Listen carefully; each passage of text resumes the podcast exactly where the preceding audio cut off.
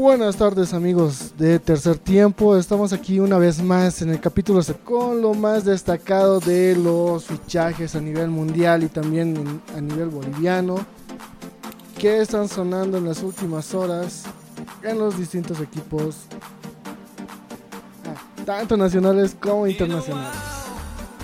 Bueno, estamos aquí también con Denis Aliaga, mi fiel compañero, que está conmigo el Besiktas de Turquía se lanza por Godín y descarta a Diego Costa. Están viendo que Diego Godín les va a ser más útil que Diego Costa porque la dirigencia del Besiktas está cansada de las negociaciones que no llegan a ningún acuerdo debido a la petición del hispano brasileño. Costa no se asciende en pedir 3 millones de euros al año y 3 más por el precio de firma por un contrato de 3 años. Además, su prioridad es el Benfica. Costas prefiere jugar en Portugal otra vez por el idioma, por ser un país conocido por él. Pero el nuevo presidente del Benfica, Rui Costa, prefiere a un delantero que juegue desde la temporada pasada. También tenemos otro fichaje que están batallando el Roma y el Leverkusen por Asmoun. Según Gianluca Di Macio, tanto la Zoma como el Bayer Leverkusen pelean por el fichaje de Sadar Asmun. Los alemanes están preparados para ofrecer alrededor de 18 millones de euros por el, adelanto del, por el delantero del Zenit. En cambio, los italianos buscan hacer una fórmula que incluye jugadores en la operación para hacerse del iraní. Y nos vamos directamente a Inglaterra donde el Manchester United está esperando todavía una oferta del PSG por Pogba. Según, según informa Telegraph, el Manchester United tras recibir la noticia de Paul Pogba que no quiere renovar, espera una oferta del PSG, pero ya.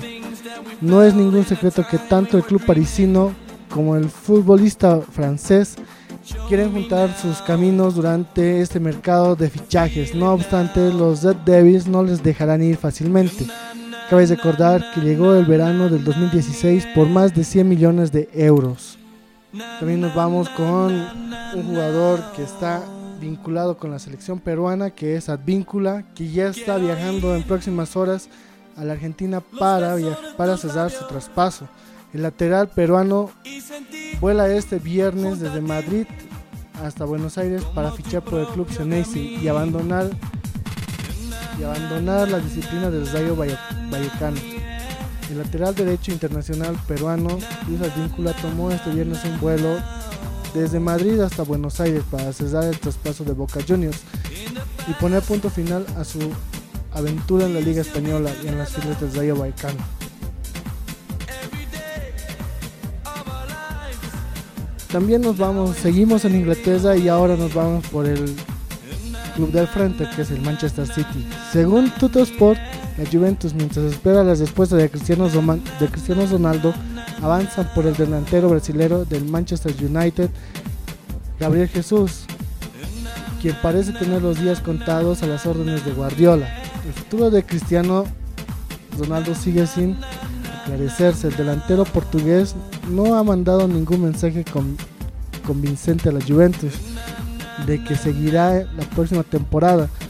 Su vuelta para sumarse a la temporada, la pretemporada de la vecchia señora está fichada para el 26 de julio. Y esta es una buena noticia para el fútbol mundial. Pandev no se retira y seguirá hasta el 2022.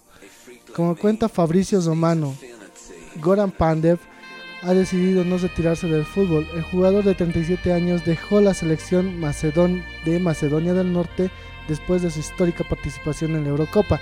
Además lo ha firmado en su nuevo contrato con el Genoa hasta el 2022, con el que con el que finalizó su vinculación el pasado 30 de junio del 2021. Por tanto, esta será una séptima temporada con el Girofe tras la llegada del verano de 2015. Y esta es una gran noticia para los amantes del fútbol francés porque Pochettino se renueva con el PSG hasta el 2023. el PSG oficializa la ampliación del contrato del entrenador argentino, el cual finalizaba previamente en el 2022. Tras dudas a principios de verano, Pochettino seguirá comandando el ambicioso proyecto parisino. El pasado, 23, el pasado 23 de marzo, el pasado 23 de mayo, se consumó uno de los mayores fracasos de la historia reciente del PSG. El ambicioso proyecto con el equipo parisino, con, los, con Neymar, Mbappé, Icardi, Di María, Marquinhos y compañía, hinchaba de rodillas por la Premier, por la Ligue 1. El Lille se proclamó campeón de la Liga Francesa porque adelante por adelante de ellos, mientras Mauricio Pochettino en el banquillo comenzó a dudar de su futuro, incluso en los inicios del mercado de fichajes. Se llegó a hablar de, una posible, de un posible retorno del al Express de Tottenham.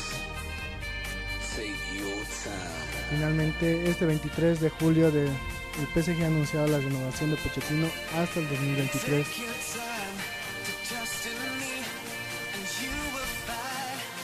Y, nos saltamos en un giro de 180 grados para hablar de los fichajes en el fútbol boliviano, ya que la más resonante salida fue la de Carlos Emilio Lampe al Vélez de la Argentina, que recientemente quedó eliminado por la Copa Libertadores de América ante el equipo de ante el Barcelona por un global de 3 a 1.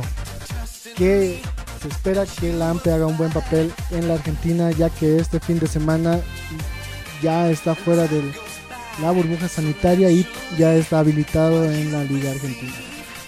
Otro de los grandes fichajes que se está hablando es del Club Bolívar con la posible vuelta de Ronnie Montero que termina su vinculación en el club, en el club También de tres, también ha habido una gran polémica de tres jugadores del club Blooming que son Junior Sánchez, que también es Zoller Ferrufino.